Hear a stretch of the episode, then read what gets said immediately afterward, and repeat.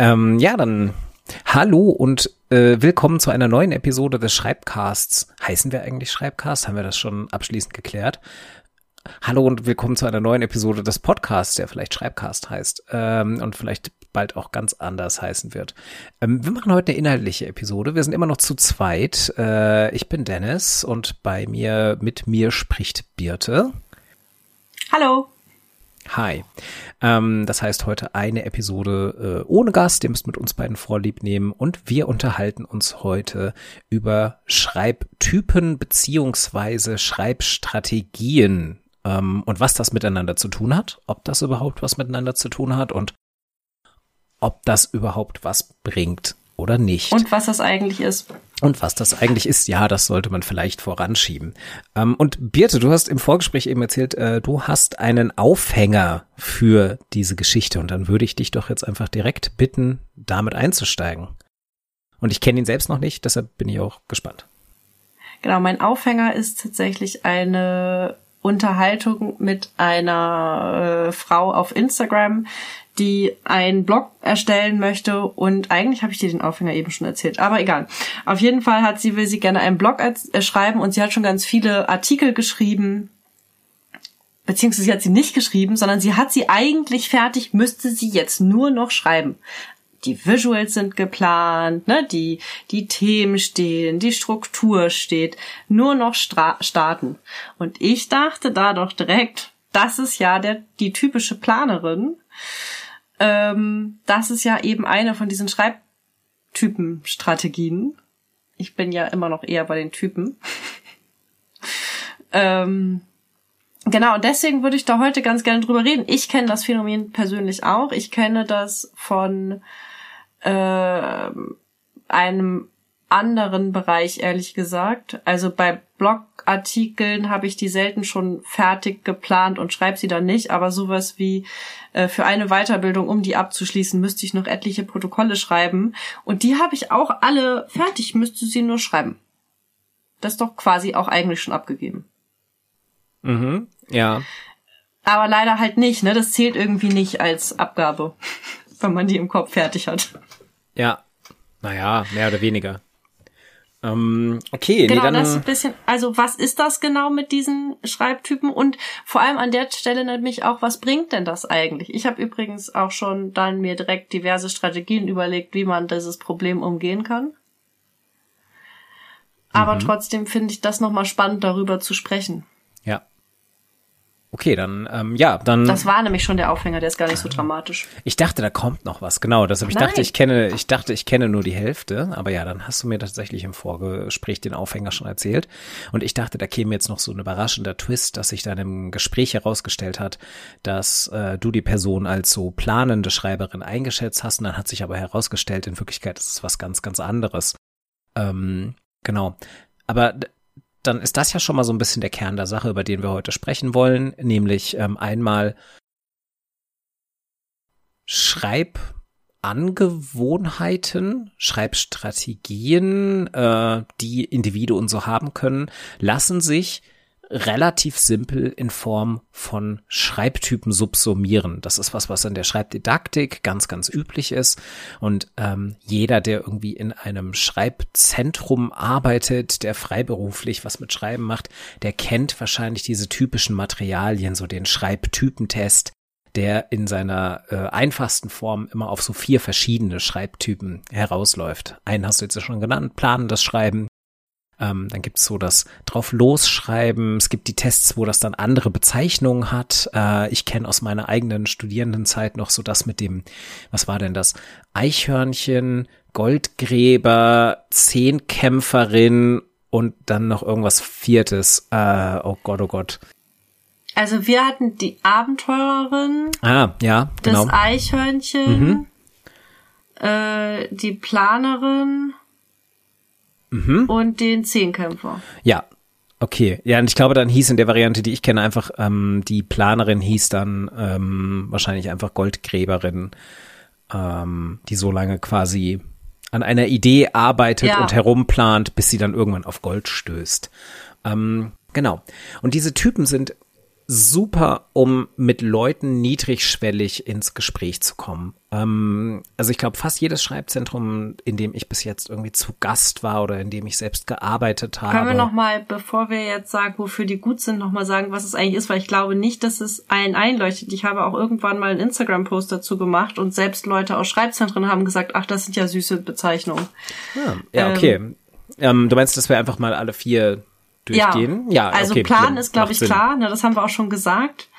Mhm. Ähm, aber Eichhörnchen und Zehnkämpfer würde ich jetzt mal behaupten, ist nicht klar. Auf jeden Fall. Ähm, da hast du komplett recht. Ähm, ja, dann genau. Also Eichhörnchen bezeichnet in der Regel immer so ein bisschen das unchronologische Vorgehen am Text. Ähm, also eben Leute, die nicht sagen, ich fange in einem Schreibprozess ganz von vorne an, ähm, ich hole mir erstmal Literatur. Also wenn es jetzt ein, ein wissenschaftlicher Schreibprozess ist, dann wäre das typische so Textbook-Vorgehen. Man holt sich Literatur, liest ein bisschen, entwickelt parallel eine Idee, formt diese Idee, dieses Thema irgendwann zu einer Fragestellung oder einer Arbeitshypothese aus, ähm, grenzt das Thema dann ein, entstellt eine Gliederung, schreibt eine Rohfassung, überarbeitet diese Rohfassung, holt sich eventuell Feedback ein und hat dann mehrstufige Überarbeits Überarbeitungsprozesse. Ähm, zum Beispiel, dass man erst die Struktur des Textes überarbeitet, danach dann ähm, die Stilistik und am Ende die Formalia.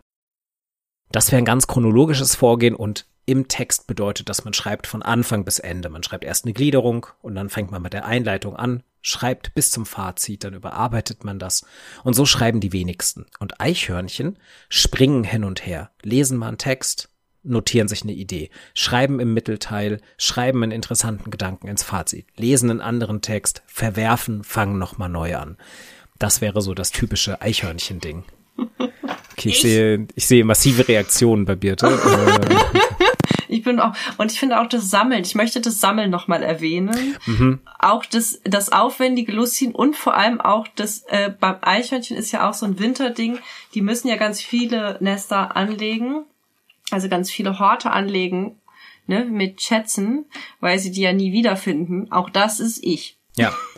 Was ist denn dann? Ich finde man, was, was hm? ist denn dann die Abenteurerin im, in Abgrenzung zum Eichhörnchen? Ich würde halt sagen, die Abenteurerin schreibt halt erstmal. Ähm, ja, es ist sowieso schwierig, das klar voneinander abzugrenzen, ne? Finde mhm. ich tatsächlich. Zehnkämpfer in Eichhörnchen und und äh, das sind ja irgendwie klar. Äh, ich finde diese drei ganz, ganz schwer, ganz klar voneinander abzugrenzen, aber auch hat die Eichhörnchen ja auch was, das Eichhörnchen ja auch was Planendes. Ähm, aber, also, in Abgrenzen würde ich das damit tatsächlich, dass, ähm, dass ich beim Eichhörnchen mehr das Springende sehe. Also mhm. wie, ne? Ich mache erstmal dann, dann auch, oh Gott, ich komme in dem Absatz nicht weiter, ich schreibe woanders. Das genau. ist ja auch ein ganz großes ne, Nachteil vom Eichhörnchen, dass du am, wenn es schlecht läuft, ziemlich viel angefangene Baustellen hast. Und vor allem um die herumgearbeitet hast, die du nicht wolltest. Und die Abenteurerin heißt ja nicht, dass sie nicht chronologisch schreibt, ne? Aber äh, das ist ja dieses drauf losschreiben, ohne vorher zu recherchieren. Und beim Eichhörnchen kann es durchaus die Recherchephase geben und die gibt's, glaube ich, auch immer wieder. Und das, die Abenteurerin oder der Abenteurer, der schreibt halt. Hm, genau. Erstmal. Ich würde auch sagen, die Abenteurerin, die genau, die, die Abenteurerin schreibt potenziell erstmal alles auf. Ähm, und, das ist, glaube ich, ein ganz, ganz wichtiger Punkt, ähm, bei diesem Schreibtyp heißt es immer, man denkt im Schreiben nach. Ähm, das tut man, glaube ich, also auch hier wird's bisschen nicht sehr trennscharf, weil man kann argumentieren, dass man immer nachdenkt beim Schreiben, egal welcher Schreibtyp man ist. Aber für die Abenteurerin, für den Abenteurer ist das ein ganz, ganz wichtiges Werkzeug. Also, dass auch die Ideengenerierung nicht funktioniert, wenn man nicht bereits schreibt. Das heißt, so die Theorie, dieser Schreibtyp wäre ähm, sehr damit überfordert, wenn man ihm sagen würde, naja, mach erstmal eine Gliederung was du denn schreiben möchtest, weil das für diesen Schreibtyp sehr, sehr schwer ist, äh, zu wissen, was sie schreiben, wenn sie es noch nicht geschrieben haben. So die Idee dahinter. Und äh, Zehnkämpfer, was verbirgt sich dahinter? Beim Zehnkämpfer ähm, verbirgt sich dahinter, den Text mit in mehreren Versionen zu schreiben Das kenne ich persönlich nur aus Teilen oder bei kürzeren Arbeiten natürlich auch ähm, in ganzen Arbeiten. Hattest du schon mal einen richtigen Zehnkämpfer-Menschen in deiner Beratung, Dennis? Ich glaube wirklich nie für ganze Texte, nur für Textteile. Genauso verwende Aber soll ich ich es dir auch. mal erzählen, was ich, äh, ich habe eine ganz witzige Zehnkämpferinnen-Anekdote aus meiner Masterarbeitszeit. Okay. Ich habe jeden Tag zum Abschluss meiner Arbeit eine neue Einleitung geschrieben. Wow, okay. Das, das klingt wie mein persönlicher Albtraum. ich Ähm, hab echt, das, war irgendwie, okay, ich höre jetzt auf zu arbeiten, okay, ich schreib noch schnell eine Einleitung. und das hat, hat das was gebracht? War das produktiv oder war das einfach so ein Ritual? Also ich meine, auch ein Ritual Ähm. kann produktiv sein, aber, aber hat es wirklich dich in deinem Text vorangebracht? Das kann ich dir, ich kann es dir objektiv aus der heutigen Perspektive nicht sagen. Also objektiv kann ich dir auch aus der damaligen Perspektive wahrscheinlich nicht sagen. Aber ich habe das als ob es hat sich objektiv, es hat sich damals produktiv angefühlt. Also es hat sich, Okay. das war nicht der Teil, der sich prokrastinierend angefühlt hat. Andere Teile waren das. Ah, Das war eher, das hat sich halt strukturierend angefühlt, weißt du, weil in der Einleitung habe ich immer noch mal geschrieben, worum geht's eigentlich? Was ist denn hier die Forschungsfrage? Ja. Und wie nähere, näher ich, nähere ich mich dem ähm, der Beantwortung der Frage? Mhm. Und insofern hatte ich das Gefühl, das war wie so ein wie so ein Arbeitsjournal. Bisschen. Ja. Kann ich nachvollziehen. Klingt spannend. Und das ist ja eigentlich auch, ich glaube, das ist bei ganz vielen von diesen Sachen so, dass ähm, diese Schreibtypen ja auch wirklich dafür genutzt werden, zu schauen, was sich gut anfühlt. Das ist immer so der erste Punkt, warum man zum Beispiel auch ähm, Schreibtypen in die Beratung reinbringt, würde ich sagen. Und dass man dann in einem zweiten Schritt gucken muss, mit welchem dieser Schreibtypen man gute Ergebnisse erzielt. Das ist immer so ein bisschen das, was beides im Idealfall im Einklang gehen sollte beim Schreiben eines Textes. Ähm, das Schreiben sollte Spaß machen oder es sollte zumindest nicht komplett krisenhaft sein und am Ende muss aber trotzdem ein gutes Textprodukt rauskommen im Idealfall. Und was das bedeutet, ist halt komplett unterschiedlich, ob man jetzt ähm, wissenschaftlich schreibt für eine Note, beruflich schreibt für einen Text, den man einreichen muss, journalistisch schreibt für einen Text, der veröffentlicht wird oder kreativ schreibt für einen Text für die eigene Schublade. Es gibt ja immer ganz, ganz unterschiedliche Kriterien. Ähm, aber das ist, glaube ich, nochmal ein anderes Thema. Vielleicht können wir sagen, für die eigene Sammlung oder fürs eigene Journal, für die eigene Schublade hört sich irgendwie so. Ja, ja, Das hört sich Ja. richtig schlimm an. das stimmt. Muss ja heute so auch irgendwie nicht. journalistisch, beruflich oder für die eigene Schublade. Das Genau. Nee, kann ja auch kreativ zur Veröffentlichung sein. Ich wollte nur mal so alles abdecken. So dieses ähm, Schrei Schreiben für sich selbst. So Tagebuch. Genau. Ist, Tagebuch ist ga- ganz physisch ja oft für die eigene Schublade, weil, weil ein Tagebuch dann irgendwie so im Nachttischschränkchen oder so liegt. Oder fürs eigene Kopfkissen. Ja, Ja. ähm, genau. Ähm, Ich hab ja, achso, jetzt eine. noch einen Gedanken. Ich Ja, okay, gerne bring den einhaken einmal. Darf ich? Tu bevor das. wir, bevor wir zu einem, zu anderen Diskussionspunkten kommen, wahrscheinlich artet die Folge doch aus heute. Aber ich ähm, habe noch ein Einlenken. Und zwar hast du nämlich vorhin gesagt, äh, dass ja das verkauft wird und zwar nach wie vor, dass es das das planende Schreiben das Schreiben ist. Ähm, und zumindest erlebe ich das so, dass das immer noch das ist, wie das verkauft wird. Also natürlich nicht an den universitären Schreibzentren, aber es gibt ja noch eine Och, Welt doch, doch. außer der universitären Schreibzentren. Ja. Nein, ich würde da ganz klar zustimmen. Also klar, also Aber ähm, ich wollte da ergänzen, ne, weil du hast es jetzt gerade am wissenschaftlichen erklärt oder dem akademischen. Ähm, und ich habe auch gerade parallel gedacht, dass ich jetzt ganz viel, weil ich mich total viel damit beschäftige, gerade ähm, mit Bloggen, also mit dem Bloggen auf der Metaebene. Wie funktioniert es eigentlich? Und wenn ich Menschen beim Bloggen begleite und unterstütze, was sind eigentlich Strategien? Was ist auch das, was gerade im Netz kursiert, was, an Ratschlägen? Ähm, und da habe ich gerade gedacht, okay, das wird total das Planende verkauft. Das wird nämlich, ne, du gehst, du guckst mal, welche Jahreszeit es ist, dann guckst du mal, welche, welche äh, Keywords gut laufen und dann guckst du, äh, recherchierst du dazu, dann guckst du noch irgendwie bei Answer the Public, irgendwie welche Fragen werden dazu gestellt, dann hast du dir schon vorher, machst du über so, so ein Content Sheet, also eigentlich eine Gliederung, wo du dann immer einen Text reinpackst und dieselbe Struktur und da drin schreibst du dann. Und dann äh, machst du als nächsten Schritt die Visuals, äh, Überarbeitung, Veröffentlichung, Bam. Ah, Social Media, mhm. hab ich vergessen. Ähm, aber jetzt, wo du das nochmal aufgezählt hast mit dem akademischen Schreiben oder und wissenschaftlichen, ähm, habe ich gerade gedacht, ja Mensch, aber weißt du, im Bloggen wird gerade dasselbe gemacht. Mhm.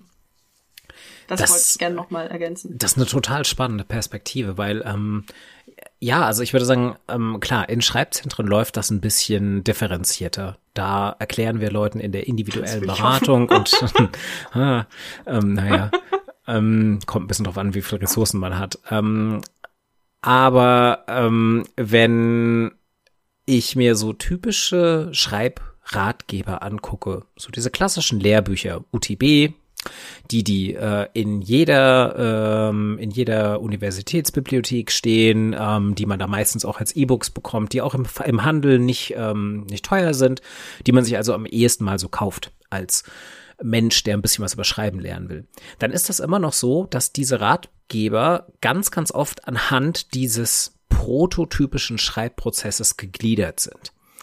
Ähm, und das leuchtet irgendwie ein bisschen ein, weil diese Bücher müssen ja nach irgendeinem Vorgehen gegliedert sein. Und dann wird halt meistens der Schreibprozess in seiner Chronologie abgebildet.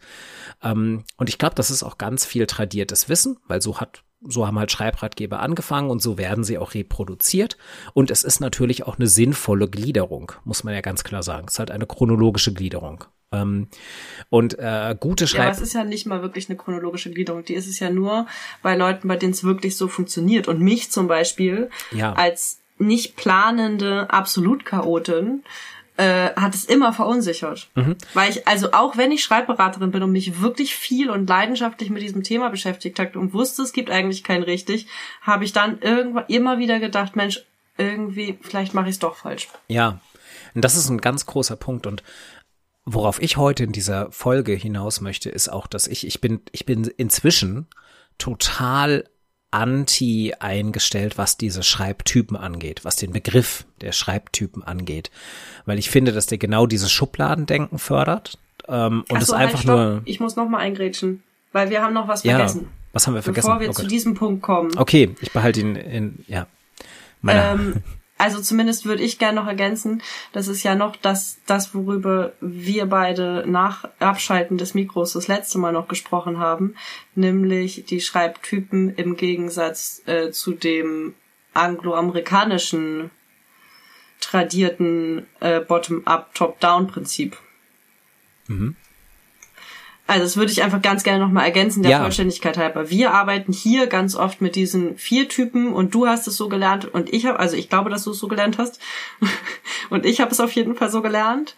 Ähm, und dennoch gibt's ja aber auch noch diesen anderen Ansatz, äh, dass man eben die dieses rausnimmt mit den Unterstrategien. Ne? Wir haben ja auch gerade kurz gesagt, ja, wie können wir das denn eigentlich klar abgrenzen? Mit Eichhörnchen und Zehnkampf und so und haben dann ja aber auch doch einen Weg gefunden, wie wir das relativ klar abgrenzen können. Und es gibt aber auch viele Menschen äh, draußen in dieser Schreibwelt, die sagen, das gibt zwei Wege, sich einen Text zu nähern und das eine ist Top-Down und das andere ist Bottom-Up. Also es gibt nur das, entweder planst du oder, oh, wie heißen denn diese komischen Begriffe, die sagen immer im ähm, ja, oh Gott, ich benutze auch immer nur die englischen. Mm. Ja, ihr sagt mir die englischen. Los. Nee, nicht, ich meine mein nicht Top-Down, Bottom-Up, sondern die, die, es gibt auch da Typbezeichnungen. Du bist entweder so. Plan oder ich habe das gerade vergessen. Auf jeden Fall gibt's da auch so Typbeschreibungen. Also ich kann sie auf und jeden auch Fall. Auch die sprechen da vom Typen. Mhm. Genau, also ich kenne beides. Und deswegen, so, jetzt kommen wir zum nächsten Punkt. Genau. Nee, dann ich, ich, ähm, ich glaube auch hier noch ein ganz kurzer erklärender Schritt, weil wenn das mit den Schreibtypen ähm, sinnvollerweise auch nicht jeder kennt, dann ist das bei Top-Down, Bottom-Up, glaube ich, auch nochmal wichtig. Bottom-Up bedeutet, man nähert sich einem Text von oben. Ähm, also, ähm, also quasi, man baut sich Nein, halt, oh Gott, das habe ich genau verkehrt rum. Oh Gott, oh Gott. Wir sind beide sehr müde heute. Disclaimer. Ähm, umgekehrt, so, bottom up. man baut sich einen Text von Grund auf. Man fängt bei Null an und schreibt erstmal drauf los. Und aus dem Schreiben heraus ergibt sich eine Struktur. Also man geht sozusagen von unten nach oben und baut sich das wirklich so ein bisschen Stück für Stück auf, bis man dann ein fertiges Textgerüst hat. Top-Down wiederum bedeutet, dass man sich erstmal einen kompletten Überbau, ein Scaffolding, ein Gerüst baut, bevor man anfängt, den Text zu schreiben. Und das geht eher in die Richtung des planenden Schreibens. Man liest ganz viel, man exzerpiert Texte, man schreibt sich eine Gliederung, man hat eine komplette Idee ausgearbeitet und dann fängt man irgendwann an, den Text zu schreiben. Und das ist dann einer der vielen Arbeitsschritte. Ähm, diese, diese Schreibtypen, die vier, sind auch beeinflusst von diesem ähm, Bottom-up und Top-down, weil die sich quasi auf so einer Skala einrichten. Wenn wir dann, wenn wir von Schreibstrategien sprechen, sieht man das noch deutlicher, ähm, weil die ganz, ganz klar, die kann man fast auf so einer Perlenschnur aufreihen von eben dem Bottom-up zum Top-down. Mit manchen geht's nicht so gut. Manche Sachen, zum Beispiel das ähm, unchronologische Schreiben, also dieses Eichhörnchen springen, das passt da zum Beispiel nicht ganz so gut in diese Struktur rein. Deswegen weil das kann sowohl Bottom-up als auch Top-down sein. Genau. Genau, deswegen ist es mir auch zu vereinfachend. Also gerade ich als jemand, die in keine der beiden Raster passt, weißt du, ich bin weder Top-down noch Bottom-up. Mhm ähm, lehne ich das halt ab. Ich finde schon vier Typen vereinfachend. Ich fand es immer schon vereinfachend. Ähm, ja. Aber mir ist mir ist von oben nach unten oder oben, unten nach oben zu ja zu einem. Es ist ein bisschen, äh, ach das, naja gut, da kommen wir jetzt, da kann ich jetzt, äh, kann ich jetzt einen ganzen Roman drüber erzählen, warum ich das, ne, mir fällt an Behaviorismus Blackbox irgendwie Menschen und das ist einfach nicht, mhm, das ist ja. einfach viel komplizierter, was bei uns passiert. Genau. Dann kommen wir doch mal zum Kern der Sache, weil ich glaube, das ist der Kern der heutigen Episode. Ähm, warum haben wir das Thema gewählt? Weil wir was dran auszusetzen haben, sonst wäre es ja langweilig. Ähm, und jetzt kommt hier was, was, glaube ich, uns in diesem, in diesem Podcast hoffentlich noch öfter begegnen wird, was in der Schreibdidaktik so eine Sache ist, nämlich eine Diskrepanz zwischen Praxis und Theorie. Ähm, in der, in der Praxis funktionieren diese Schreibtypen nämlich richtig, richtig gut. Ähm, die sind perfekt um ins Gespräch zu kommen mit Leuten, die sich mit dem Schreiben auseinandersetzen wollen und vielleicht noch nicht so viel haben. Die sind perfekt, um eine Beratung zu starten. Die sind perfekt, um als kleine Appetizer-Aufgabe in einem Workshop eingesetzt zu werden. Und jeder kann direkt was damit anfangen. Wenn du den Leuten sagst, naja gut, es gibt zum Beispiel halt ähm, so Leute, die ähm, schreiben erstmal drauf los, sammeln ganz viele Inhalte und dann haben die irgendwann das Problem oder die Herausforderung zumindest, diese Inhalte wieder äh, zu selektieren und zu gucken, was in den eigentlichen Text kommt. Und wenn man das mit einer Workshop-Gruppe macht, dann nicken alle, weil jeder das irgendwie selbst schon mal bei sich erfahren hat. Ähm, ich nenne die, wenn ich, wenn ich diese Übung bei mir im Workshop mache, nenne ich die immer so ein bisschen ähm, ich, ich sag den Leuten dann immer so, denkt an so alte äh, Bravo und InTouch Multiple-Choice-Tests, die ihr gemacht habt, wo dann so gefragt wurde, äh, was ist dein Musikgeschmack oder wer ist dein Boyband-Schwarm? Wo man so wenige Ankreuzsachen macht und sagt den Leuten dann auch immer, und so in etwa müsst ihr auch das Ergebnis behandeln, also in der Seriosität. Es ist ein netter kleiner Gag, und es kann dazu anregen, über das eigene Schreiben nachzudenken. Aber ich finde, es läuft Gefahr, die Sache viel zu sehr zu vereinfachen, weil man dann halt Aber sagt, soll es denn mehr sein als eine Anregung? Ja, es kommt darauf an, wie man dann damit weitermacht. Ähm, und das ist so ein bisschen ähm, genau. Also ja, ich prinzipiell stimme ich dir zu. Es soll eigentlich nur eine Anregung sein. Aber ich glaube, das ist wichtig, das nochmal zu erwähnen, weil und Plus, ich habe eine Frage. Ja. Ähm, du hast jetzt gerade gesagt, das funktioniert in der Praxis ganz wunderbar, aber in der Theorie nicht. Ist es nicht scheiße? Also, ne, ich komme jetzt mal als, hab, war ich ja früher nie, aber ich komme jetzt mal als die Praktikerin. Ist es nicht scheißegal, wenn es in der Praxis funktioniert, reicht es doch. Ja, aber, also könnte man sagen, aber wir definieren die Praxis ja dadurch, mit welchen Materialien und mit welchen Methoden wir in die Praxis kommen als Schreibberater und als Schreibberaterin leiten wir ja das Gespräch. Das, das ist ja der Job, den wir machen. Ähm, äh, wir haben natürlich Expertise im Schreiben, aber zumindest wir beide jetzt äh, beraten ja non-direktiv. Das heißt, ähm, wir schreiben den Leuten nicht vor, was sie zu machen haben, sondern wir wollen ihnen Mittel und Wege an die Hand geben, um ihr eigenes Schreiben zu reflektieren und selbst Lösungen zu finden. Das ist immer das, das ist immer das bei jeder, auf jeder Website eines Schreibzentrums steht immer bei non-direktiver Beratung so Hilfe zur Selbsthilfe. Dieses Stichwort steht dann da überall. So, diese Selbsthilfe geht aber nur so weit, wie die Materialien ausgefächert sind, mit denen wir ankommen. Und wenn wir in der Beratung immer wieder mit dem Schreibtypentest beginnen und sagen, naja, komm, wir fangen mal damit an. Ähm, und das ist halt ein, ein Test mit vier verschiedenen Ergebniskategorien, die alle schon so mehr oder weniger nur voneinander abgegrenzt sind. Dann finde ich das erstmal relativ platt. Und dann kommt es ein bisschen drauf an, wie lange man die Leute eigentlich bei sich hat. Sind die nur in einer Beratung da und kommen danach nicht wieder, weil man ehrlich, weil können die Leute nicht dazu zwingen, dann hat man die vielleicht 60 Minuten. Und wie viel kannst du in 60 Minuten dann noch in die Tiefe gehen? Und hier kommt das theoretische Konzept, denn zum in die Tiefe gehen gibt's da einiges. Wir reden über Textsortenkompetenz, über Genrewissen und wie dieses Textsortenwissen ähm, das Schreiben beeinflusst. Dass es was anderes ist, ob ich eine Hausarbeit schreibe oder ob ich in deinem Beispiel eben gerade einen Blogartikel für, äh, für mein Blog oder einen Post für Instagram schreibe. Ähm, ich muss da unterschiedliche Register abrufen. Wir reden über Schreibtraditionen. Wie wird geschrieben? Zum Beispiel auf Instagram. Da hat man halt so, weiß ich nicht, veröffentliche mal einen Text auf Instagram, der komplett ohne Smileys auskommt das, das ist dann ein Genrebruch. Und im wissenschaftlichen Schreiben gibt's auch verschiedene Traditionen. Ähm, englischsprachige Wissenschaftstradition versus deutsche zum Beispiel. Und all das ist nicht mitgedacht, wenn wir die Leute einen Schreibtypentest machen lassen und sagen, naja, du bist halt ein Eichhörnchenschreiber, das funktioniert schon so. Ähm, und ja, das ist jetzt, das ist zugespitzt auf jeden Fall.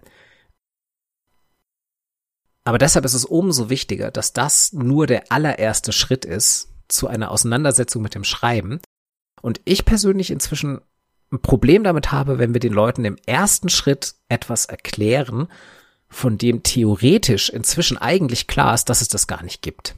Schreibtypen. Also, oder besser gesagt, dass sie nicht sonderlich gut funktionieren, weil sie eben. Das musst du jetzt näher erklären. Wieso ist es theoretisch klar, dass es keine Schreibtypen gibt? Weil es zu platt ist. Weil, weil es eben all diese anderen Sachen gibt. Wenn wir ähm, also Schreiben als kognitiver Prozess, es gibt ja diese, es gibt ähm, Einflussfaktoren des Schreibens, kognitive, soziale Einflussfaktoren, also alles, was in unserem Kopf passiert, alles, was ähm, außerhalb durch unsere soziale Umgebung, durch unsere gesellschaftliche Prägung, all das, was so auf uns einprasselt, wenn wir einen Stift in die Hand nehmen oder wenn wir uns an die Tastatur setzen, in dem Moment des Schreibens. Und ich finde, Schreibtypen brechen das so krass runter, dass die mir vermitteln, naja gut, dann, wenn du, wenn du ein Eichhörnchenschreiber bist, dann schreib halt einfach mal irgendwo in der Mitte drauf los. Und ja, das mag vielleicht für ein Essay gut funktionieren, wenn ich sage, ich muss hier irgendwie so meinen eigenen Drive finden. Aber das funktioniert vielleicht nicht so gut, wenn ich ähm, eine kreative Kurzgeschichte schreibe und ich eigentlich erstmal nur einen guten Einstieg bräuchte oder so. Also das ist, ja, das ist komplett aus der Luft spannend, ne? Ne? weil ich glaube auch, dass es da in dem Bereich, weiß ich, habe ich mich auch oft schon gefragt, bräuchte es da andere Wege. Trotzdem finde ich, nach wie vor hat es genau die Berechtigung, die es haben sollte, nämlich dann, wenn Menschen Schwierigkeiten haben in ihrem Schreibprozess, jetzt sind wir doch beim Schreibprozess, also in ihrem Schreiben, na, dann ist es ja die Frage, wo ist deine Schwierigkeit? In diesem Fall mit dem, mit der Frau, die den Blog, die gerne Blogartikel schreiben möchte und sie hat sie alle geschrieben. Ähm, also sie hat sie alle nicht geschrieben, sie hat sie alle fertig, ähm, aber kommt nicht ins Schreiben. Jetzt kann ich natürlich kommen ähm, und sagen, schau mal auf deine emotionalen Grundbedürfnisse, äh, eventuell spielt Scham da eine Runde, Rolle, aber vielleicht ist es einfacher, wenn ich komme, Mensch, äh, könnte sein, dass du, ähm, weißt du, okay, du hast, du kannst offensichtlich total gut planen, damit zeige ich ihr, auch wenn ich dann ja mit die Vorteile reinnehme, ähm, zeige ich ihr auch, was sie gut kann. Und wenn ich dann die Nachteile reinnehme, damit zeige ich ihr, finde ich auch, dass sie nicht die einzige ist, die genau diese Themen hat. Weißt, es gibt ja. einfach viele Menschen, die haben genau diese Themen, die können total gut planen, die haben fast fertigen Text, der ist einfach nur noch nicht geschrieben. Ähm, und also weißt du, wie oft habe ich das schon gelesen? Ich muss es nur noch schreiben. Mhm.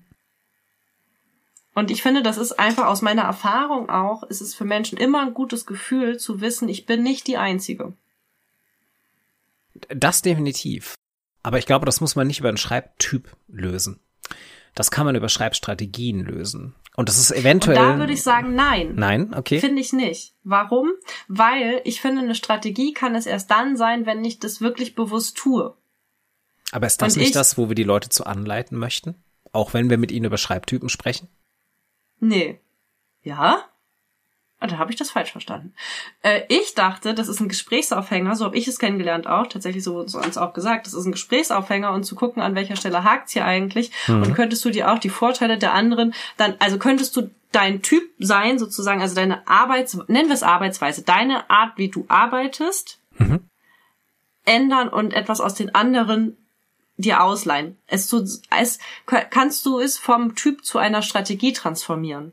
Aber für mich kann es erst dann eine Strategie sein, wenn ich es bewusst nutze und wenn ich nicht weiß, dass ich auch anders schreiben darf, als zuerst äh, Literatur zu lesen und zu gliedern und zu schreiben von A bis Z, weil ich das in der Schule so gelernt habe und weil ich das im Proseminar wissenschaftliches Arbeiten so lerne an der Uni, ähm, dann ähm, dann kann es keine Strategie sein. Also dann ist es die Strategie, aber dann, doch dann ist es die Strategie. Och. Dann, aber ich immer anders geschrieben habe, so wie ich, weißt du, dann ist es keine Strategie, sondern dann ist es einfach meine Veranlagung. Finde ich. Warum auch immer, ja. ne? Das ist Mhm. sozialisiert Genau. und das ist total komplex. Das ist nicht, weil ich so auf die Welt gekommen bin, auf gar keinen Fall. Ja. Ähm, das will ich damit auch nicht sagen.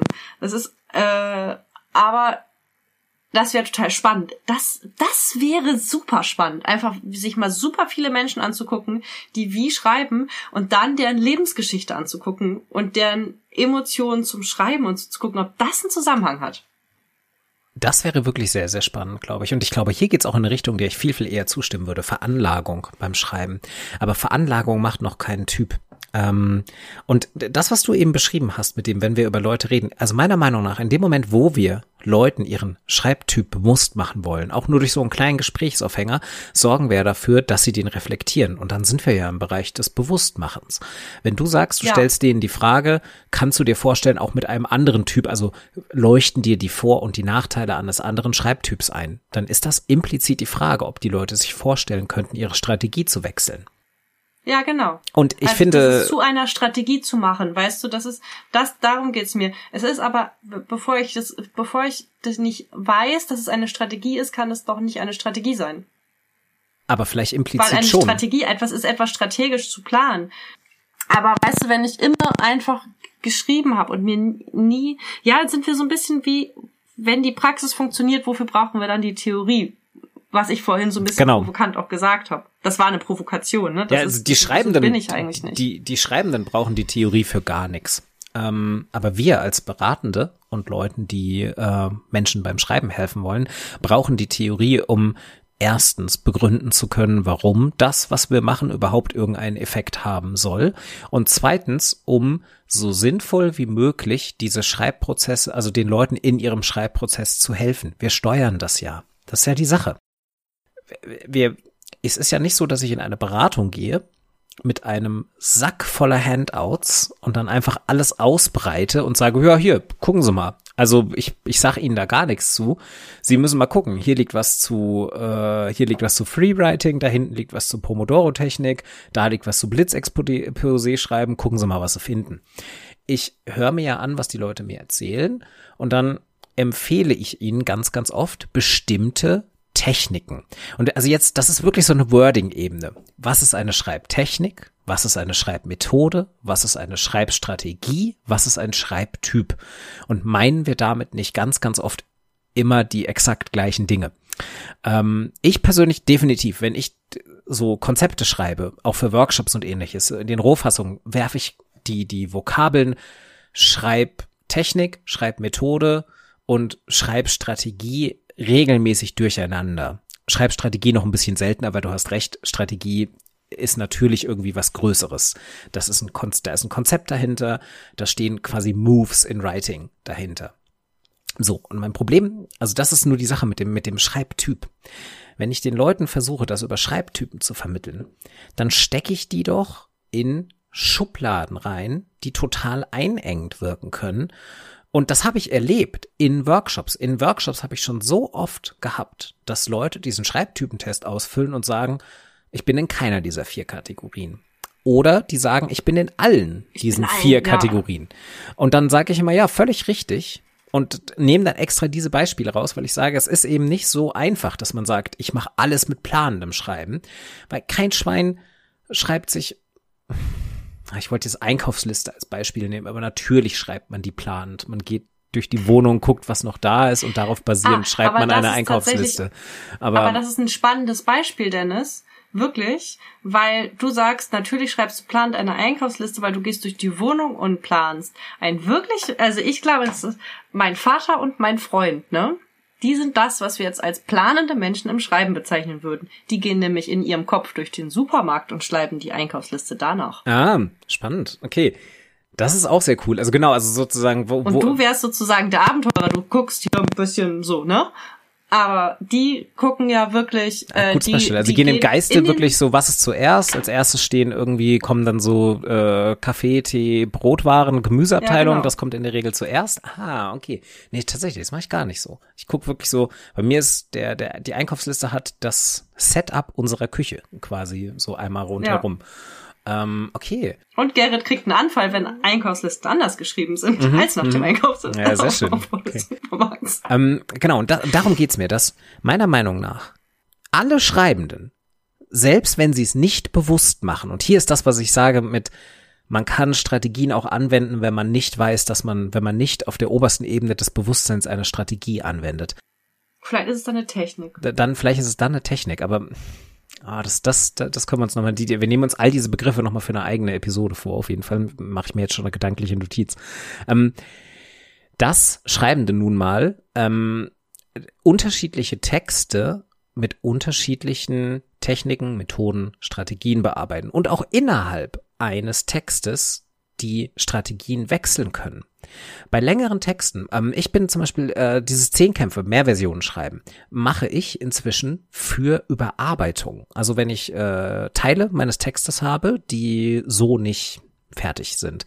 Ähm, ich tue mich inzwischen immer schwer damit, Fließtext zu überarbeiten, also wirklich so Sätze zu verschieben, innerhalb eines langen Textblocks schön auszufeilen. Und irgendwann habe ich gemerkt, ich bin schneller, wenn ich ähm, bereits geschriebene Textteile neu schreibe, als Überarbeitungsprozess. Und das ist die einzige, das ist wirklich das einzige, wo ich diese Technik des Mehrversionenschreibens anwende. Das macht mich aber nicht zu einem Zehnkämpfer. Überhaupt nicht. Also ansonsten ist das überhaupt nicht mein, mein Typ. Und das funktioniert auch tatsächlich nur für so ähm, Think Pieces, also wirklich so für wissenschaftliche Texte, die komplex sind. So würde ich zum Beispiel nicht ähm, Pen and Paper Stories, die ich so privat kreativ schreibe, die überarbeite ich nicht mit Mehrversionen schreiben. Überarbeitung ist ein anderes Thema. Äh, Ja, aber das gehört ja mit rein. Bei diesen Schreibtypen Ja, ist das ja ist doch Überarbeitung so- ist bei den Schreibtypen immer ein Ding, was auf der Herausforderungs- oder auf der Vorteilsseite steht. Da steht immer dabei, äh, hier Goldgräber super, so gut wie keine Überarbeitungszeit, weil sie planen ja so viel im Voraus. Und das ist Quatsch. Ja. Das ist, das, das sind so die Punkte, wo es gefährlich wird. Natürlich steht auf diesen ganzen Schreibtypentests immer so ein dicker Disclaimer drauf mit, ja, müssen Sie gucken. Also das kann individuell natürlich nochmal ganz anders bei Ihnen sein, aber immer so diese kleinen drei Vorteile, drei Nachteile, das ist, das ist schwierig. wofür würdest du sie denn nutzen? Werbezwecke. Also so die für die allererste Berührung mit einem Schreibzentrum oder einer Schreibberatung. Das ist so was, womit man mit Leuten ins Gespräch kommen kann, wenn man so ein, wenn man so ein Lange nach der aufgeschobenen in der in der langen Stehtisch. Nacht äh, bei Schreibwochen, wenn man eine Werbeaktion in der UB macht, wo dann Peer-Tutoren einem Flyer in die Hand drücken und damit man mit den Leuten ins Gespräch kommt, sagt, hey, wir haben so einen lustigen Schreibtypentest, äh, füll den doch mal aus, da erfährst du viel über dich. Kurze wenn- Erklärung, Peer-TutorInnen sind studentische Schreibberatende, die andere Studierende in ihrem Schreibberaten beraten. Das haben wir in unserer ersten Folge definitiv erklärt. Ähm, wenn man Nein. die nicht. Nein? Wir Das Wort haben wir nicht benutzt, glaube ich. Wir haben uns doch vorgestellt. Ich kann mir nicht Aber vorstellen. ich glaube nicht mit dem Wort. Okay. Keine Ahnung, egal. Naja, Vielleicht hat man okay. die erste Folge nicht gehört. Ich finde, ich darf das, das nochmal ist natürlich, erklären. ja, okay, das ist natürlich, ein, das kann man ja voraussetzen. Man muss Dinge siebenmal erwähnen. Ja, okay, gut, machen wir dann noch öfter. Wir werden sicherlich auch noch mal eigene Folgen darüber machen, weil das natürlich auch ein spannendes Konzept ist. Genau, also wann immer man so mit Leuten ins Gespräch kommen will und dann aber immer mit so einem Hinweis von, hey, und das ist so, das ist die allererste Ebene dieses ganzen Feldes und von da aus muss man jetzt noch tiefer reingehen. So, weißt du, warum ich das benutzen würde? Ja, ich bin Oder gespannt. auch benutze? also nein, ich weiß es nicht. Tatsächlich? Ich bin gespannt. Ähm, und zwar, um Menschen tatsächlich zu erklären, dass es keine richtige Art des Schreibens gibt. Ja, verstehe ich. Und gleichzeitig wäre sofort mein, meine Frage wäre, aber tust, aber signalisieren Schreibtypen nicht genau das? Dass sobald du Nein. in einem Schreibtyp Hä? bist, ja, ja, aber natürlich, also im Sinne von, du, du sagst dann, wenn ich einen Schreibtyp habe, dann denke ich mir, okay, andere Leute schreiben anders, fair enough. Aber ich habe ja einen Schreibtyp. Also müsste ich ja Nein, ich sag, so das ist schreiben. vereinfachend, dass man nie nur in einem ist, Aha. dass es, dass es, ne, dass es in aus der ursprünglichen Arbeit ja auch noch viel ausdifferenziert ist, die ich ja nie gelesen habe, aber du. Ähm, aber sowas sage ich schon dazu und ich nutze das, um zu zeigen, dass es keine, nicht die eine Art gibt zu schreiben. Genau, Das ja. ist mein Ansatz. Also genau, Und da, dann- dafür funktioniert es auch gut und gleichzeitig, ich würde halt sagen, es, es läuft Gefahr. Und ich erlebe nach wie vor für Menschen, dass es eine Erleichterung ist. Ja, äh, stimme ich zu. Ist es ganz, ganz oft. Und trotzdem erlebe ich super oft diese Fälle von Leuten, die halt sagen, ich fühle mich da nicht abgeholt. Und das meiner Meinung nach leisten Schreibstrategien, das ist die lange Arbeit, die du gerade erwähnt hast, leisten das besser. Die lange Arbeit von Hans-Peter Ortner, davon reden wir, ähm, heißt, glaube ich, Dissertation, ne? Es ist äh, nee, äh, Habi, oh Gott, Habilitation. Habilitation. Auf jeden Fall eine größere Arbeit. Ja, du hast auch gerade bei dem Wort nicht. Ich habe auch totale Probleme. Ich sage immer Habilschrift, weil ich immer so Habilitation, Habililal. Ähm, Ja, ich genau. schluck immer den Rest. Ja, genau. Extremes Mistwort. Ähm, genau, und ähm, er, Wer schafft das zu sagen, der hat den Titel verdient. ja, Oder die.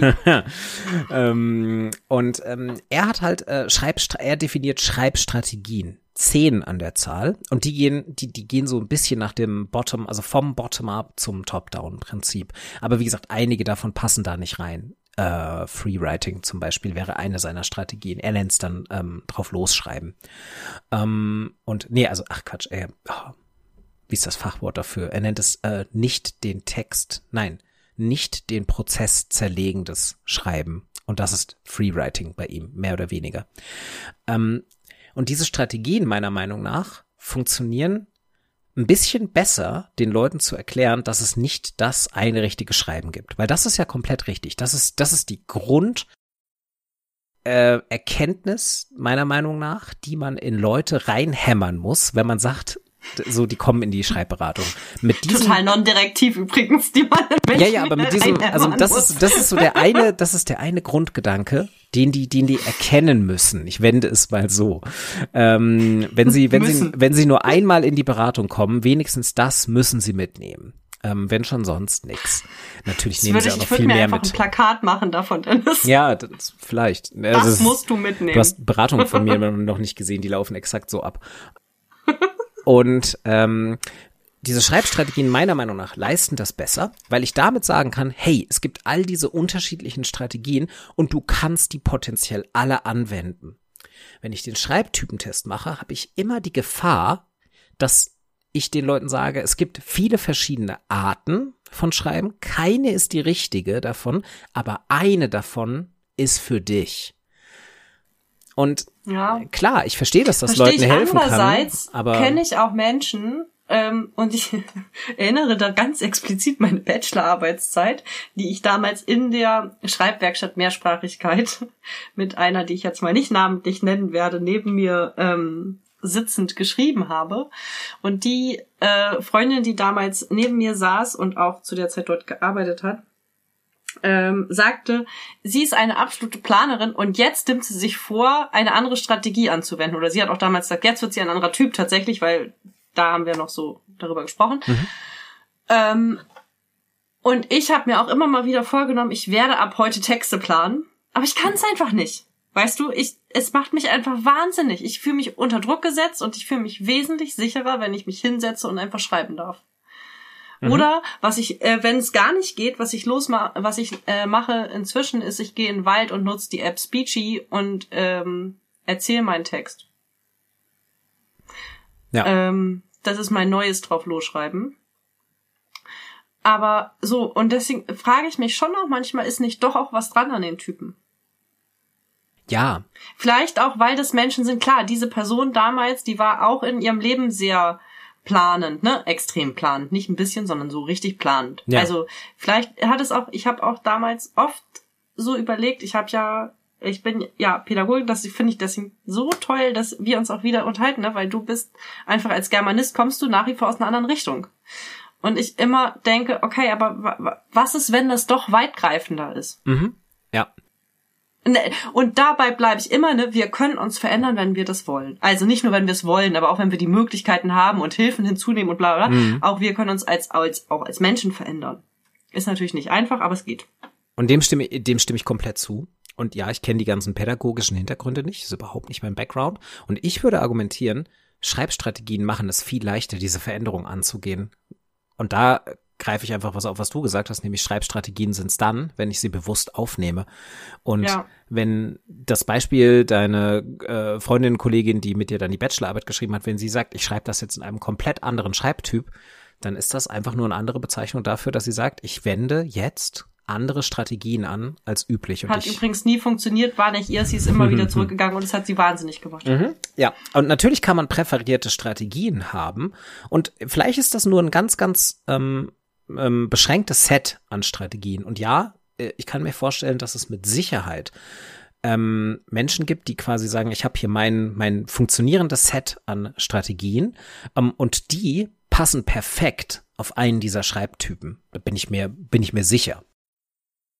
Ich glaube trotzdem, dass ich sehe, ich sehe wirklich nur dieses Risiko. Also das heißt auch nicht, dass ähm, dass ich sage, oh Gott, das gehört wirklich komplett abgeschafft. Wie gesagt, es ist ein toller, es ist ein toller Einstieg und ja, das kann Leuten helfen. Es ist nur irgendwie inzwischen, dass ich mir denke, so, man könnte das Gleiche mit einem, mit einem weiter ausdifferenzierten Set leisten, wie zum Beispiel den Schreibstrategien. Wie glaubst du, also wie würdest du denn jetzt, wenn wir mal zu unserem Aufhänger zurückkommen, also ich würde sagen, wir haben unsere Punkte soweit klar gemacht. Ja. Äh, und ich folge dir schon auch. Also, ähm, genau, aber wie würdest du jetzt, wenn wir uns in diesem Beispiel, ne, der Bloggerin ähm, zurückkehren, ist jetzt kein wissenschaftliches Beispiel, aber trotzdem, ähm, wenn wir dahin zurückkehren, sagen, okay, die, was würdest du ihr raten? Also wie könntest, was wäre dein Ansatz, ihr zu helfen? Mhm. Also nochmal rekapitulierend, du meintest, sie hat ganz, ganz viele Beiträge quasi fertig im Sinne von visualisiert im Kopf und sie müssen aber noch geschrieben werden. Das habe ich richtig mhm. verstanden. Mhm. Genau. Es sind mehrere und genau. Ähm, ja. Ähm, ich glaube, ich würde hier ähm, erstmal in die Richtung gehen, dass ich nach einer Priorisierung fragen würde. Also erstmal so inhaltlich sind es mehrere Beiträge zu ein und demselben Thema oder sind es Beiträge zu verschiedenen Themen?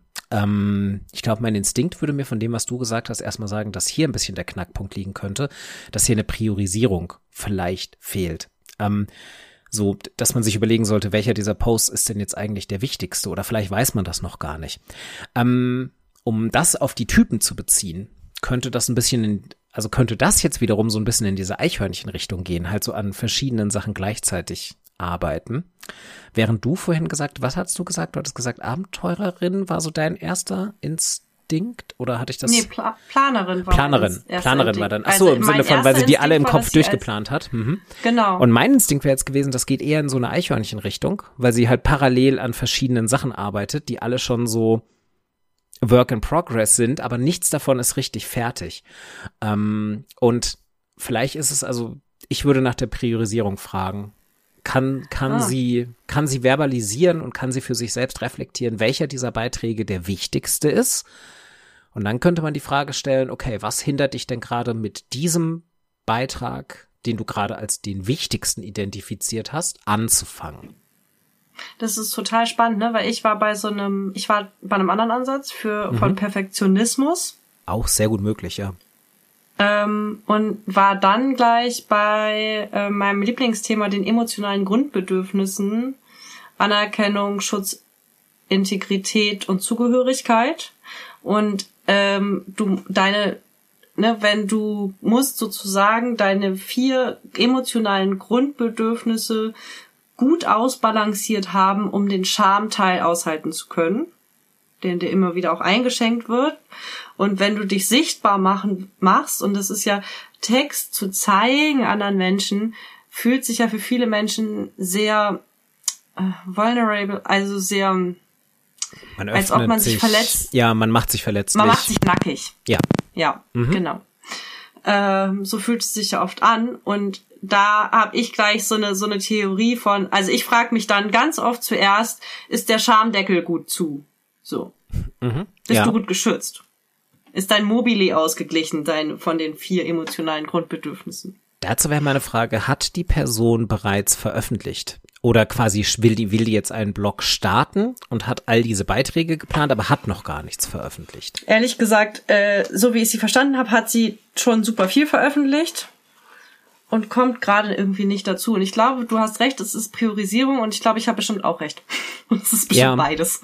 Weil hätte sie jetzt noch gar nichts veröffentlicht, dann wäre ich auch komplett auf deiner Spur gewesen und hätte gesagt, okay, das ist, das kann ich mir dann ich sehr schätze gut mal, vorstellen. ich bin da gar nicht weiter nachgehakt. Dann an irgendeinem Punkt dachte ich, okay, ich hake jetzt gar nicht mehr weiter nach. Es ist irgendwie auch so blöde, weißt du, dann äh, du ziehst ja den Leuten nicht so alles aus der Nase und Ja, klar, so, klar. okay, das ist gerade gar nicht mein Auftrag, dein dein Genau. Leben zu klären, so. Also klingt jetzt auch ein bisschen abwertend, so ist es nicht gemeint. Ich hätte das, ich höre mir das selbst total gerne an, wenn mir Leute was darüber erzählen, aber ich will sie nicht dazu nötigen, dass sie sich gedrängt fühlen, mir sowas zu erzählen. Genau, Und erstmal bin ich eine Frau auf Instagram, die sie nicht kennen. ja. Und ähm, äh, aber so welche welchen Schreibtyp, also welche Schreibstrategie oder welches Element aus Schreibstrategie würdest du empfehlen? Oder was würdest du überhaupt empfehlen, wenn wir auf diese Sachen gucken? Genau. Also, wenn man es auf Schreibtypen bezieht, sieht man ja jetzt schon so ein klein bisschen das Problem, dass wir hier noch nicht genügend Background haben und deshalb, das lässt sich auf den einen oder auf den anderen Schreibtyp ähm, hin beziehen. Das, ähm, das fehlt noch ein bisschen.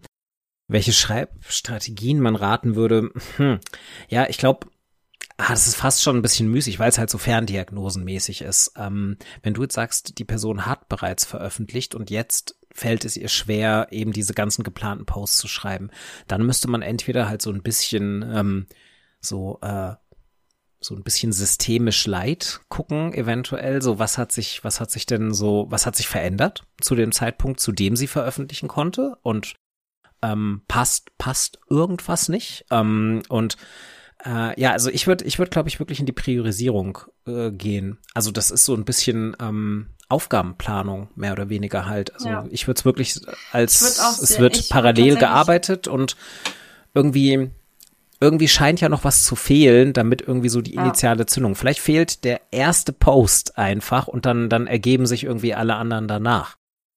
Ähm, genau. Ich würde hier, glaube ich, noch gar nicht so richtig eine Strategie vorschlagen. Also so, weil erstmal müsste hier, glaube ich, wirklich die Frage geklärt werden, warum diese Person nicht einfach in dicken Anführungszeichen schreibt.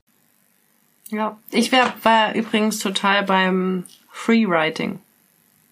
Freewriting ist immer eine gute Idee und da wäre dann aber eher die Frage, ähm, was ist die Leitlinie des Freewritings? Würdest du sie eher darüber, also eher auf so einer Metaebene schriftlich im Freewriting darüber nachdenken lassen, warum sie gerade nicht schreibt? Oder würdest du sie im Freewriting bereits versuchen lassen, die Texte zu schreiben, die sie nicht Ich schreibt? würde sie, ich würde sie, äh, das kommt drauf an, mit welchem Anliegen sie käme. Ne, weil Ja. äh, für mich ist es immer Anliegen geklärt. Wenn sie, ich würde ihr natürlich vorschlagen, man, wir können das tiefer liegende klären, da, weil wir beide ja den Impuls haben, da liegt was dahinter. Ähm, trotzdem äh, würde ich äh, sie einladen dazu, in einem Freewriting und zwar tatsächlich dezidiert handschriftlich. Ich bin ja nach wie vor der Meinung, dass man auch Freewriting am Computer machen kann und ich kenne auch Leute, die ne, Schrift auf Weiß stellen und dann geht das auch. Aber wirklich in diesem Fall mit dem Stift, um in diesem Fall wirklich nämlich, du hast da einen gezwungenen Überarbeitungsprozess mit drin. Nämlich, du musst es nochmal abtippen.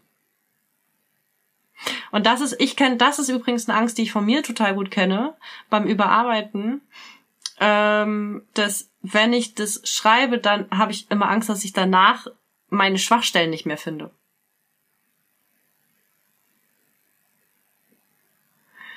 Und äh, dass ich die aber wiederfinde, wenn ich etwas abtippe, die Wahrscheinlichkeit ist höher.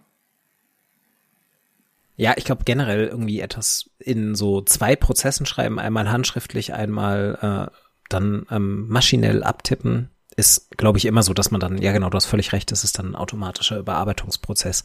Ähm, ganz, ganz kurz nur noch so als Einschnitt, also überhaupt, überhaupt keine Widerrede zu dem, was du gesagt hast. Wir haben nur wieder den gleichen Fehler gemacht. Wir haben Freewriting als Vokabel verwendet und nicht erklärt, was es ist. Ähm, Freewriting ist, glaube ich, super bekannt, aber äh, dennoch natürlich, das hat noch nicht jeder ausprobiert. Freewriting bedeutet, man schreibt wirklich drauf los. Deshalb handschriftlich sehr, sehr, also die präferierten Formen von Freewriting sind handschriftlich auf einem leeren Blatt Papier. Man schreibt oben ähm, eine Frage. Es kann auch nur ein Stichwort sein, ein einzelner Begriff.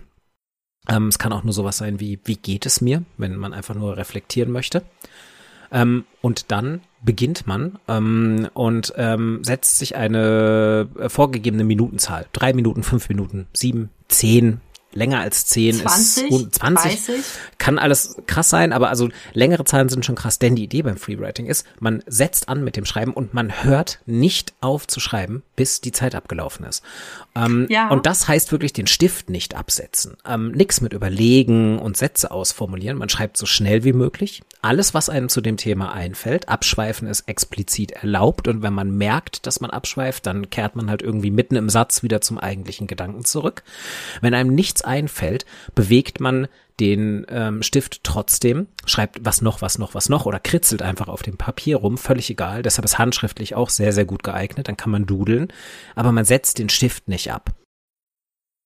Da ent und das ist ganz oft halt so eine Technik, mit denen man die Leute ins Schreiben bringen Warum will. 20 Minuten oder länger? Habe ich jetzt noch mal einen kurzen Einschub. Ehrlich gesagt kann ich die Studien jetzt nicht zitieren, weil ich die auch nur so äh, ganz schlecht wiedergegeben bekommen, gesagt bekommen hat mal von jemand. Aber scheinbar gibt es eine gibt es Forschung dazu ähm, zu dieser Methode des Freeridings und zwar mit einem Filzstift. Und es wurde festgestellt, dass Menschen nach 20 Minuten im Schnitt aufhören. Also weil da das erste Mal ein dickerer Punkt ist mit dem Filzstift. Ah, also wenn sie gar kein Zeitlimit bekommen, einfach gesagt bekommen, ähm, schreibt man noch was. Spannend, okay. Ja. Und deswegen, wenn es mir darum geht, um das Tiefere zu kommen, sage ich den Menschen, schreib länger als 20 Minuten. okay. Oh, das habe ich noch nie ausprobiert selbst. Fände ich auch mal Ich spannend habe und das letztens, gleichzeitig äh, hab ich höllisch. letztens auch einen Post zugemacht. Ich habe letztens 30 Minuten zum Thema Geld verdienen geschrieben. Okay. Krass. Das war ganz schön lang. Ja, Also, äh, weil beim, beim Freewriting, wenn ihr das mal ausprobieren wollt, äh, werte Zuhörerinnen und Zuhörer, könnt, ihr- werdet ihr merken, dass sich selbst fünf Minuten richtig lang anfühlen können. Aber auch vielleicht wie im Flug vergehen werden. Es kommt wirklich immer drauf an. 20 Minuten, hat- nee, 15 Minuten habe ich inzwischen voll drauf. Ich schreibe immer 15 Minuten durch. Krass. Okay, ich bin wirklich immer so bei maximal zehn. Wir sind aber auch ein richtig krasser Wissenschaftspodcast mit, ja, habe ich mal gehört von anderen, scheinbar gibt es Studien, das ist schon nah dran an so, ich habe in einer Telegram-Gruppe gelesen, dass Das ist kein ex ausgeschriebener Wissenschaftspodcast, aber ja, Aber wir unterhalten uns über wissenschaftliche Themen gerade. das ist richtig. Wir liefern das eventuell noch nach. Ähm, interessiert mich nämlich selbst so, dass ich mal gucke. Ähm, genau. Aber das führt schon so, ich, ich rappe es mal ab mit Blick auf die Zeit, weil ähm, ich will, Ja, ich will jetzt auch gar nicht, genau, ähm, ich will jetzt nämlich auch gar nicht so sehr äh, Ferndiagnose zu einer Person aus dem Internet machen. Nein, ähm, aber, aber ja, also genau, also du würdest eine konkrete Methode zum Schluss erzählen. ist, weil äh, ich würde jetzt tatsächlich zum Abwickeln auch mal nochmal äh, zusammenfassen, was kann man daraus ziehen, was Sehr wir gerne. heute gesagt haben. Äh, ich äh, sag nochmal das, was mir wichtig war. Ähm, es gibt nicht den einen richtigen Weg des Schreibens. Und es gibt äh, verschiedene Wege des Schreibens, Strategien, Techniken, Methoden, wie auch immer wir sie nennen wollen, von denen wir heute vier vorgestellt haben, aus denen man sich verschiedene Sachen ausleihen kann und die man ausprobieren kann, wenn man mit seiner Art des Schreibens oder ihrer Art des Schreibens nicht mehr weiterkommt. Genau. Sehr, sehr schöne Zusammenfassung. Ich ergänze noch zu allem, was du gesagt hast, dass ähm, wir auch darüber gesprochen haben, dass Schreiben sehr kontextabhängig ist und dass es auf den Text ankommt, auf eure Verfasstheit, in der ihr diesen Text anschreibt, äh, vielleicht mit auf das Schreibgerät, mit dem ihr diesen Text schreibt und dass das alles Komponenten sind, die den Schreibprozess verändern. Über den Schreibprozess haben wir heute noch so gut wie gar nicht gesprochen, ganz bewusst. Ähm, das ist eine eigene Folge für sich. Ähm, und das ist, glaube ich, was, was ihr schon mal mitnehmen könnt aus der Folge, dass ähm, Schreiben wirklich super individuell ist. Also das ist genau die Sache. Hier sind wir wieder bei meinem Punkt. Es gibt nicht die eine richtige Art zu schreiben. Das müsst ihr mitnehmen aus der Folge und wenn ihr schon sonst nichts mitnehmt. Ähm, und ähm, genau. Und ich glaube, das haben wir zweimal gesagt bisher. Ja. Und ähm, meiner Meinung nach also natürlich, wenn es euch hilft, wenn ihr euch davon getroffen fühlt, ähm, im Sinne von äh, gut zusammengefasst, ja, dann, dann denkt von euch selbst als Schreibtypen und zieht daraus Kraft. Und wenn ihr dann aber irgendwann merkt, okay, es läuft jetzt auch nicht mit diesem Schreibtyp, dann werft das Konzept vielleicht einfach komplett über Bord und fängt an, fangt an, in der Kategorie von Schreibstrategien zu denken. Oder noch kleinteiliger von einzelnen Sollen wir trotzdem mal den, sollen wir trotzdem mal diesen Typentest verlinken, wenn ich den irgendwo noch im Netz finde, bei irgendeinem Zentrum? Ähm, ja, sehr gerne. Ich würde äh, aus natürlich lokalpatriotistischen Gründen den äh, Frankfurter Schreibtest. Ja, da hätte ich jetzt zuerst geguckt. Weil die haben nämlich inzwischen eine wirklich schön grafisch aufbereitete und frei verfügbar im Netz stehende äh, PDF-Variante davon. Ja, ja, ich habe den schon mal irgendwo verlinkt. Genau, der ist grafisch sehr hübsch und der hat halt keine Zulassungsbeschränkung, wie so viele andere Schreibzentren sie haben müssen aus Finanzierungsgründen. Ähm, ja, nee, finde ich gut. Verlinken wir in den äh, Show Notes. Das heißt so, ne? Haben wir Shownotes? Mhm. Ja, werden wir. Auf jeden Fall werden, haben wir Shownotes. Auf jeden Fall haben wir Shownotes. Dann findet ihr den ja da. Ähm, genau, macht ihn und denkt an meine Worte, die ich gesagt hatte. Nehmt das in etwa so ernst, wie ihr halt so einen InTouch-Test ernst genommen hättet früher. Also je nachdem vielleicht auch einfach super ernst und ihr versucht euer Leben danach zu richten. Was weiß ich. Das ist euer eigenes Ding. Schönes Schlusswort. ja, es war mir eine Freude, Dennis. Ebenso. Achso, haben wir noch so ein Outshout? Shoutout? Ich habe die ganze Zeit darüber nachgedacht. Ähm, ich habe einen, ich habe in einer Schreibberatung, die ich letzte Woche hatte, habe ich eine, ähm, habe ich ein Buch empfohlen bekommen, äh, ein, ein Sachbuch ähm, zum kreativen Arbeiten und den Ängsten, die beim kreativen Arbeiten entstehen können. Und ich gebe das cool. jetzt einfach mal blind weiter. Ich habe es nämlich noch nicht geschafft, das Buch zu lesen, habe aber vor, es zu lesen nämlich von ähm, Elizabeth Gilbert, Big Magic. Elizabeth Gilbert, lass mich nichts Falsches sagen, ist die Autorin von Eat, Pray, Love. Oder? Jetzt muss ich ganz ich, kurz nebenher, jetzt muss ich ganz kurz nebenher Google das mal. Elizabeth. Wie heißt es noch, das Buch? Big Magic. Big Magic? Ja, also große Magie. Äh, genau, ist die Autorin von Eat, Pray, Love und ähm, in Big Magic geht es, so wurde es mir jetzt erzählt, um kreative Schaffensprozesse und die Ängste und Blockaden, die entstehen können Großartig. bei kreativen Schaffensprozessen. Äh, steht auf meiner Leseliste ähm, und kommt hoffentlich bald rein. Meine, mein Pile of to Read ist gar nicht so lang aktuell. Noch so drei Bücher, dann ist das dran. Ich übrigens äh, hab auch wollte irgendwann auch mal Lesetypen einführen, weil ich habe auch immer sechs Bücher, die ich parallel lese. Oh ja, über Lesen machen wir definitiv auch eine eigene Folge, ähm, weil da da kann man glaube ich auch wirklich wahnsinnig viel zu machen. Das ist Dann habe ich mache ich auch einen Shoutout Podcast. Äh, und zwar etwas, was ich diese Woche ganz viel gehört habe, der heißt How They Blog. Das ist ein englischer Podcast, offensichtlich sind wir im Englischen heute.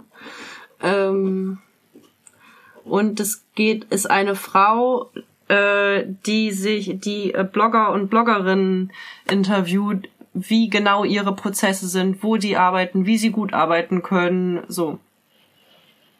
Und es passt auch voll zu unserem Thema heute, weil die natürlich alle anders arbeiten. Ja, sehr cool. Sehr cool. Das klingt gut. Dann machen wir mal die Aufnahme aus, ne? Sehr schön. Ja, dann ähm, Tschüss, falls wir Tschüss sagen. Wenn nicht, Genau. wird das einfach rausgeschnitten.